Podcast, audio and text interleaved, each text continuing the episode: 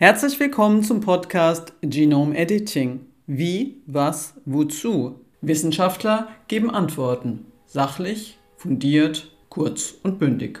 Mein Name ist Sabine Schuh und ich stelle Fragen. Heute Episode 3. Gesetzliche Regelungen und wissenschaftlicher Kontext. Worum es hier gleich geht? Dazu einige Stichworte. EuGH-Urteil Mutageneseverfahren, Interpretation, Einordnung, Unterscheidungs- und Nachweismöglichkeiten, Novellierung gesetzlicher Vorgaben, Erweiterung Mutagenesebegriff, Gesetzesentwurf Frankreich. Antworten gibt Klaus-Dieter Jani.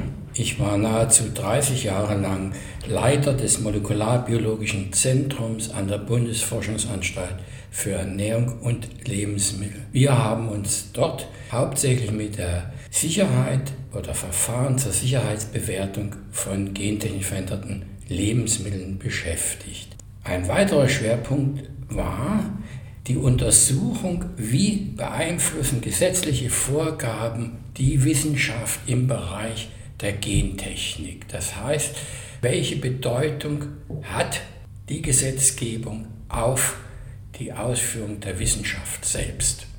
Zu den Fragen. Der Europäische Gerichtshof EuGH entschied im Juli 2018, dass alle mithilfe von Genome Editing entstandenen Pflanzen prinzipiell den strengen Regelungen der GVO-Verordnung unterliegen. Wie ist diese Entscheidung zu bewerten? Der EuGH hat grundsätzlich hier nach juristischen Gesichtspunkten auf der alten Freisetzungsrichtlinie seine Entscheidung getroffen. Danach hat er gesagt, alle durch Mutagenese entstandenen Pflanzen müssen einer gentechnisch-rechtlichen Bewertung unterzogen werden. Juristisch gesehen ist das korrekt. Aus wissenschaftlicher Sicht ist das natürlich nicht korrekt. Einmal haben wir eben die Unterscheidung zwischen den unterschiedlichen Möglichkeiten der Genomeditierung, wie bereits vorher ausgeführt, keine Einführung von fremder DNA oder Einführung von fremder DNA. Das ist Punkt 1. Der andere Punkt ist in Bezug nochmal generell auf die Sicherheitsbewertung zu sehen. Hier ist das Problem, was generell auch in der Freisetzungsrichtlinie nicht berücksichtigt wurde, was ist wichtiger? Die Bewertung des Verfahrens für die Sicherheit oder das Endprodukt, was tatsächlich verzehrt wird, ob dieses Endprodukt nicht besser rein produktbezogen bewertet werden soll. Das EuGH-Urteil wird häufig dahingehend interpretiert, dass pauschal alle Möglichkeiten der Anwendung moderner Mutageneseverfahren der Gentechnikgesetzgebung unterworfen werden. Ist diese Interpretation richtig? Prinzipiell ist diese Interpretation richtig. Grundsätzlich hat der EuGH alle Mutagenese-Verfahren dahin interpretiert, dass sie zu gentechnisch veränderten Organismen führen. Allerdings hat er eine Unterscheidung getroffen, dahingehend, dass Mutageneseverfahren, die vor 2001 angewandt worden sind, sicher sind und gleichzeitig nicht der Gentechnikgesetzgebung unterliegen sollen.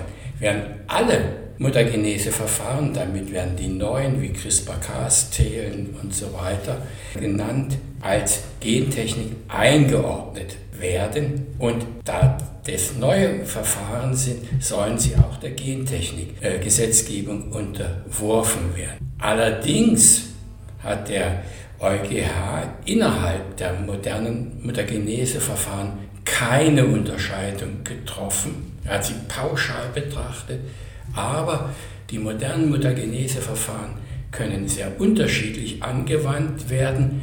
Einmal an der Richtung, dass nur einfache kleine Mutationen eingeführt werden, einige einzelne Basen ausgetauscht, deletiert werden, kleine, kurze äh, Nukleotide eingeführt werden. Das heißt in dem Fall, es wird keine Fremd-DNA in den Organismus eingeführt. Auf der anderen Seite besteht auch die Möglichkeit, dass ganze Genome oder lange neue Fremd-DNA eingeführt werden können in eine neue Pflanze. Und das ist dann ganz klar, dass dieses weiterhin der Gentechnik-Gesetzgebung unterworfen werden soll oder muss. Die große Frage, die wir heute zu klären haben, das ist einmal aus wissenschaftlicher Sicht, möglicherweise auch aus politischer Sicht, sind diese Verfahren, bei denen keine Fremd-DNA in die Pflanze eingeführt wurde, tatsächlich als GVO zu betrachten, im Hinblick auf die konventionellen Mutageneseverfahren, denn bei den konventionellen Mutageneseverfahren führen wir zwar Tausende von Veränderungen ein, aber keine neue DNA. Und da sagt der EuGH, die muss nicht der Gentechnikgesetzgebung unterworfen werden. Und das ist sicherlich aus wissenschaftlicher Sicht nicht korrekt. Sind Pflanzen, die mit Hilfe von Genom-Editing verändert wurden, die sich nicht von jenen unterscheiden, die durch natürliche Mutationen entstanden sind, als gentechnisch verändert anzusehen? Nach dem EuGH-Urteil ja, denn er hat ja gesagt, alle modernen Mutageneseverfahren sind als gentechnisch Verfahren anzusehen. Allerdings macht es natürlich keinen Sinn, dass man diese Pflanzen, die sich nicht unterscheiden von natürlich vorkommenden Pflanzen, die mit, mit natürlich spontan entstandenen Mutationen im Feld eingeführt worden sind, die miteinander zu vergleichen. In dem Sinne, es gibt keine Unterschiede. Man kann es nicht nachweisen, wie diese Genomeditierung in diesem Fall entstanden sind und deshalb sollte das eben nicht als ein GVO bezeichnet werden und das gleich in der Richtung betrachten, wie man es in der klassischen Mutagenese durch Bestrahlung oder mutagene Substanzen betrachtet. Hier hat man auch gesagt, es ist keine Fremd-DNA, sie unterscheiden sich in dem Sinne nicht und deshalb sind sie keine GVO. Nochmals, Pflanzen, die sich nicht unterscheiden von natürlich vorkommenden Pflanzen, sollten nicht als GVO eingeordnet werden. Ist eine Novellierung der gesetzlichen Vorgaben notwendig? Ich denke ja, und zwar aus wissenschaftlicher Sicht, aber auch aus wirtschaftlicher Sicht. Erstens, die alte Gesetzgebung, die ja noch gilt, basiert auf den wissenschaftlichen Erkenntnissen der 80er und 90er Jahre des letzten Jahrhunderts.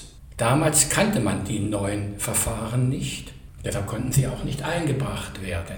Das ist notwendig, dass man diese Verfahren im Sinne der Wissenschaft und vom Stand der Technik neu betrachtet und sie neu in die Gesetzgebung einführt und nicht pauschal, wie es der EuGH gemacht hat, einfach der alten Gentechnik-Gesetzgebung äh, unterwirft.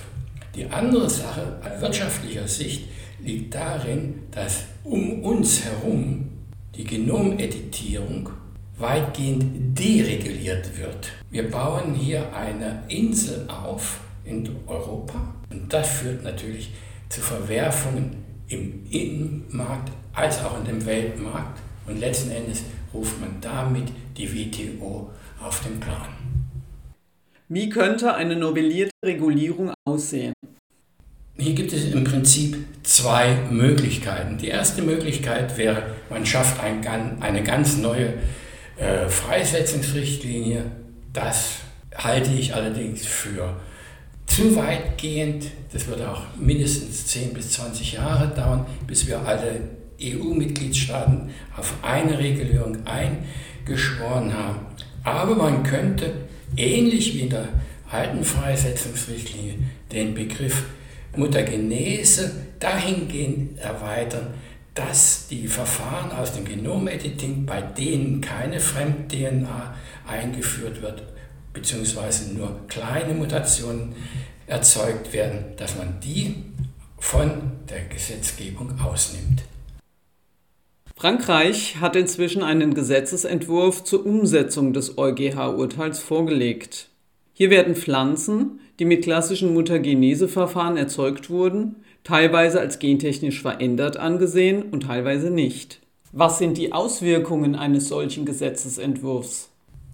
Frankreich musste das EuGH-Urteil letzten Endes umsetzen, denn die Anfrage ging ja von Umweltverbänden an den französischen Staat und er hat dahin versucht, einen Gesetzesentwurf auf den Weg zu bringen, indem er Teile der Pflanzen, die durch klassische Mutagenese entstanden sind, einmal als Gentechnik einordnen möchte und andere nicht als Gentechnik ansehen möchte. Das Problem ist nun, wenn er Pflanzen als Gentechnik einzieht, die durch klassische Mutagenese entstanden sind, bedeutet dies, wie es auch im Gesetzesentwurf vorgesehen ist, diese Pflanzen brauchen einer ähnlich wie gegenwärtig praktizierten Sicherheitsbewertung, die sie natürlich nicht haben.